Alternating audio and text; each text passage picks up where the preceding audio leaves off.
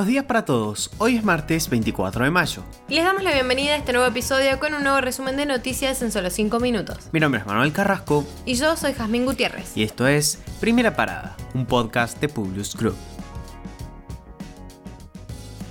Nacionales. Renunció el secretario de Comercio Roberto Feletti. El traspaso de la Secretaría de Comercio hacia el Ministerio de Economía de la Nación abre una nueva etapa, en la que éste será cargo de la política económica de manera integral, incorporando a su órbita la política de precios que encabecé hasta aquí. En ese sentido, considero que la actitud más razonable de mi parte es facilitar que el Ministerio de Martín Guzmán tenga libertad para seleccionar funcionarios que compartan el rumbo definido y el programa fijado, expresó Feletti en su carta de renuncia. El presidente Alberto Fernández presentó el día de ayer los nuevos billetes de 100, 200, 500 y 1000 pesos, que entrarán en vigencia a partir de hoy. Eva Perón se mantendrá en el de 100, Belgrano estará en el de 500 y San Martín en el de 1000. Lo particular de esta nueva gama de billetes se presenta en el de 200 y quien acompaña a Belgrano en el de 500. En el de 200 estarán Martín Miguel de Güemes y Juana Zurduy. Martín Miguel de Güemes intervino en la reconquista y la defensa de Buenos Aires durante las invasiones inglesas al Virreinato del Río de la Plata y luego tuvo un papel decisivo en la Guerra de Independencia. Fue gobernador de Salta y gran protagonista de la Guerra Gaucha, la feroz resistencia que salvaguardó los territorios del norte del país. Sus fuerzas, los infernales, conformadas por gauchos y paisanos a caballo, fueron capaces de detener numerosos avances realistas. Su exitosa labor defensiva permitió a San Martín la organización del Ejército Libertador de los Andes. Juana Zurduy es una de las grandes heroínas de la independencia. Su actuación en las guerras contra los realistas es reconocida con honores en Bolivia y Argentina. Tomó las armas en una sociedad que vedaba el acceso de las mujeres a la milicia, organizó y comandó batallones y logró movilizar a miles de indígenas y mestizos a favor de la causa de la independencia. Belgrano le obsequió su espada, alcanzó el grado de teniente coronel e integró las tropas de Martín Miguel de Güemes. En 2009, el gobierno argentino le ascendió post-mortem al grado de general. Mientras en el D500 estará junto a Belgrano María Remedios del Valle, una heroína de la Guerra de la Independencia. Como mujer y afrodescendiente, debió enfrentar todos los prejuicios y limitaciones de la época.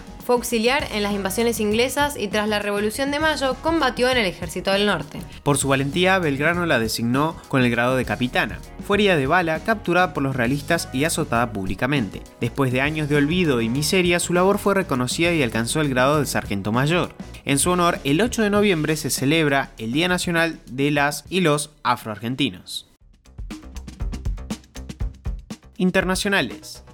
La guerra en Ucrania y sus consecuencias para la economía mundial son los temas clave en el comienzo del foro de Davos. Entre sus primeros oradores estuvo Zelensky, presidente de Ucrania, quien además de reclamar más sanciones contra Rusia, dijo que este es el momento en que se decide si la fuerza bruta gobernará el mundo, haciendo referencia a la invasión lanzada por Vladimir Putin. Según consideró, si el mundo toma esta dirección, entonces reuniones como la de Davos dejarán de tener sentido. Continuando con los acontecimientos del foro, el FMI pidió a los estados que den prioridad a cuatro medidas para restaurar la confianza mundial, la reducción de barreras comerciales, promover acuerdos sobre la deuda de países vulnerables, modernizar los sistemas de pago transfronterizos y afrontar la transformación hacia la energía verde. Putin sobrevivió a un intento de asesinato hace dos meses, según lo afirmó el jefe de inteligencia ucraniano. El atentado fallido habría ocurrido poco después del inicio de la invasión rusa afirman que Putin teme constantemente recibir otro atentado. Joe Biden aseguró que Estados Unidos intervendrá militarmente si China trata de tomar Taiwán por la fuerza. Tras esto, el gobierno chino advirtió que están jugando con fuego.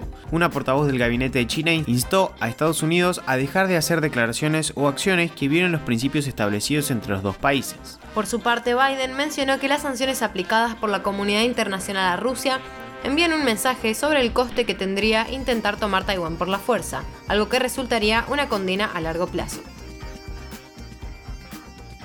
El alcalde de Nueva York declaró el estado de emergencia para frenar la subida de los precios de la leche en polvo para bebés. La escasez de este producto viene provocada por los problemas de suministro global ocasionados por la pandemia y las dificultades en la planta de producción que Abbott, el principal fabricante de leche para lactantes en Estados Unidos, tiene en Michigan. Según el Ayuntamiento de Nueva York, a nivel nacional más del 40% de los grandes minoristas no tienen fórmula para lactantes. Con esto los despedimos por hoy. Gracias por escucharnos. Te pedimos que compartas nuestro podcast a tus amigos para que podamos seguir creciendo y llevando nuestras noticias a todos. Envíanos tus comentarios o sugerencias en nuestro Instagram, publius-group. Los esperamos mañana en el próximo episodio de Primera Parada. Que tengan un muy buen día.